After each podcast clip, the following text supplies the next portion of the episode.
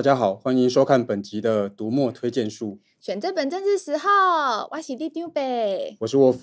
哎，老师，我最近看一个预告啊，嗯、它是那个《三国演义》电脑游戏改编的。嗯、它那个很里面很夸张，它里面的武将啊，他只要拿一个矛，他就这样，呵，然后旁边一圈人就飞起来了。嗯、你知道这个吗？我知道人家讲什么，我知道人家讲什么。那个游戏的画面本身就比较夸张，但是真人电影又这样演，其实看起来会有点好笑。不过我觉得这类游戏有个特别的、特别的用处啊，就是它可以让大家去认识一下这些历史角色跟人物。我有些朋友就是因为玩游戏或者是看漫画，所以他对中国的三国角色或者是日本的那些战国局势就会比较熟悉。哦，嗯、可是像他这样做那么夸张，会不会大家都像我一样就只记一些有的没的这样子？我我觉得记住有的没的是没有什么问题啊。嗯、我比较担心是大家就记到那个不正确的东西。嗯、所以我觉得我们这次推荐书来聊一些，嗯，写的很有趣，但资料也正确的非典型的历史书好了。因为这类书现在越来越多了，嗯、然后瑞墨读者也蛮喜欢的。真的吗？比如说哪一本？嗯，比如《非普通三国》这本书就很狂啊。这本书里面讲到说，呃，比如说赵云他自己承认说长坂坡七进七出是骗人的。比如说曹操对人妻特别的有兴趣，呃，三国不止三个国家，然后有一些史学家认为说，三国的第一猛将根本就不是关云长。那这本书会完全颠覆你对《三国演义》跟一大堆相关衍生作品里面得到那些三国的印象。然后，呃，举的例子其实是从各个史书当中找到的例子的，那资料很正确，读起来相当的有意思。哦，这本书听起来很八卦哎。嗯，不过三国是。我觉得有点久了，有没有比较近代一点的历史？有啊，比如说，嗯，台湾史上最有梗的台湾史，这个书的历史时间比较近，历史空间也比较近，因为主要就在讲台湾嘛。这本书的作者是 PTT 的名人，自称藏书界的主演内 丰。在呃瑞木阅读最前线，我们可以找到跟他有关系的专访。嗯，他用很乡民的口吻去讲这个台湾历史，然后补充了非常多课本上面没有的小故事。那我觉得读了他的书之后，我们会对这些历史名人有一些不同的看法。有的时候会读到这些名人一些很中二的行为。那我觉得，嗯，其实历史名人也都是曾经生活在这个世界上的普通人，所以我们会遇到的这些生活困扰，他们一样也都会遇到。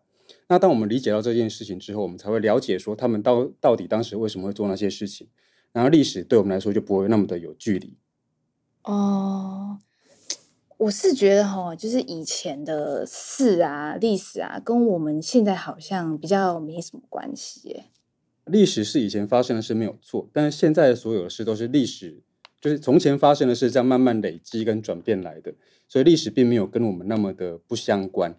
比如说，你可以看一本书叫做《从一天说历史》，这本书就是从你一天的这个生活里面，比如说会用的东西，或者是会发生的生活琐事，去讲历史。比如说，呃，换衣服的时候就讲内衣裤的历史，上厕所的时候就讲马桶的历史，嗯、那就十分的生活化，也十分的有趣。哦，这样子哦。你为什么看起来一点兴趣都没有？哦，哦，哦，没有啦，因为我就觉得这种书好像题目都已经都选好了，就是所以也就没什么兴趣了。不然不然你来定题目好，你定题目，让我我跟你说这个有没有相关的历史书？哎，我跟你说。我今年收到了我人生第一张扣缴凭单，第一张是吧？对，第一张。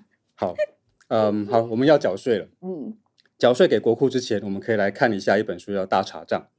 这本书从会计的角度讲历史。嗯，好，然后他告诉你说，这个金融世家的兴衰、霸权王朝的起落，然后有些跟呃近代史非常有关系的事情，比如说呃法国大革命、美国独立，这一切的一切其实都跟钱有关系。嗯。所以，如果你可以搞得懂国王的账册，你就比国王更有力量。嗯，如果你可以搞得懂懂国库税收、预算编列，你就比总统更有力量。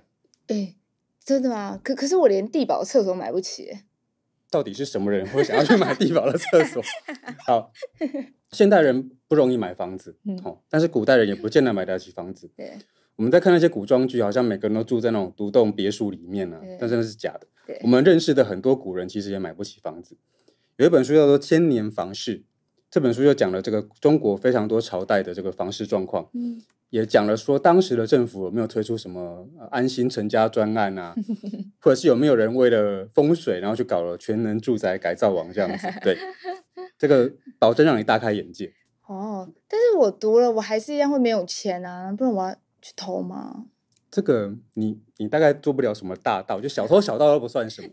有一本书叫做《呃植物猎人的茶道之旅》，嗯，这本书讲的东西才叫厉害。好、哦，就从前有一个公司叫做荷兰东印度公司，嗯、这个荷兰东印度公司曾经把因为把中国的茶叶卖到欧洲去，所以赚了大钱。那后来呢，这个独门生意可能会被迫开放，所以。东印度公司就在想说，呃，要做一些东西来想办法维持住自己的利益。所以他们想的就是，我要他们要自己种茶。嗯。然后另外一方面，他们就派了一个植物学家去中国要偷茶树。好，这本书其实就在讲这段故事了，过程十分的奇妙又很惊险。那你觉得想象不到，说我们每天饭后就来一杯茶，它曾经会大幅的影响世界贸易的局势。事实上，有非常多这种很日常、看起来不起眼的东西，它在历史上曾经都有这种。很奇妙的影响力哦。那除了茶叶之外，还有没有什么？比如说制造轮胎的橡胶，有一本书叫做《橡皮推翻满清》，它里面提到说，橡胶其实起源是这个南洋的橡胶树。嗯，那在这个汽车工业发达之后，它就开始变得供不应求，因为要制造轮胎嘛，然后被外销到欧美去，然后被卷进这个快速变化、当时快速变化的这个世界贸易局势当中，最后居然导致满清的灭亡。这虽然听起来很扯啦，不过书里面有非常详细的解释。顺带一提，这个书的纸本已经绝版了啊，怎么办？那想读的话，其实嗯，不用等再版，也不用等二手书，现在在瑞木上面还是可以买得到电子版。哦，这样听起来真的什么事情都跟历史有关系。嗯，而且这一类这种非典型的历史书，大部分都写得非常的有趣。只要大家去找这个自己有兴趣的主题来看，然后就可以轻轻松松的获得知识。哦，哎，老师说轻松啊，嗯、我们待会下班大家一起去就喝一杯，怎样？你要不要一起来？说到喝酒，我们就要应该来读一下《伤风败俗文化史》这本书上面呢，提了非常多人类史上重要的发明，比如说抽烟，比如喝酒，比如说开趴，这些东西虽然好学生听了会摇摇头，但事实上它对人类历史的进程有非常重要的影响。然后我觉得好玩的是，这个书的作者自己做了很多乱七八糟的实验。不过读者不要学他去做这种奇怪的实验，就哈哈笑，然后看看书就好了。这样哦，你又开始偷偷介绍书了。我是说真的啦，待会要不要跟大家一起去吃饭聊八卦啊？对，聊八卦就是人类历史上非常重要的一件事情。以色列学者哈拉瑞在《人类大历史》里面就提到说，在一起聊八卦可以交换情报、快速学习，然后可以对这个抽象事物跟概念增加理解。嗯，所以人类的思考跟整个社会结构会因为聊八卦有非常重大的改变。好了好了，你不要再讲了啦，我脑容量有限，记不住。那如果大家跟我一样脑容量很小的话，来不及笔记呢？我们今天介绍这些有趣的非典型历史书啊，都可以在我们瑞木网站上找到哦。好，收工了，收工了。我们下次见，拜拜。耶，吃热炒，喝啤酒，聊八卦喽。